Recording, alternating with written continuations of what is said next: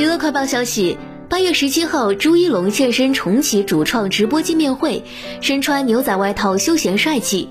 活动中，朱一龙被问如果不演吴邪会演谁，他表示最想挑战其他的角色是焦太郎焦老板，不过一时口误，竟然说成了灰太狼，可爱十足。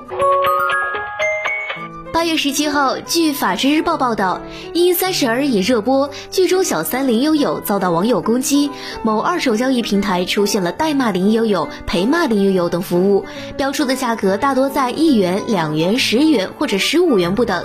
这些商品主要集中在某二手交易平台上。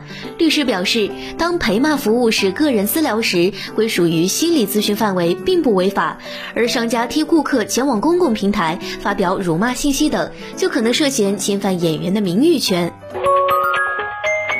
八月十七号，东方卫视超级秀上，男团组合优奈表演了《Ready Go》。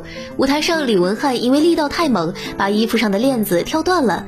晚间，他在微博发布寻物启事：“请问 B 舞台附近有朋友捡到这条链子吗？被我跳断，找不着了，在线等挺急的。造型师私藏还蛮贵的。”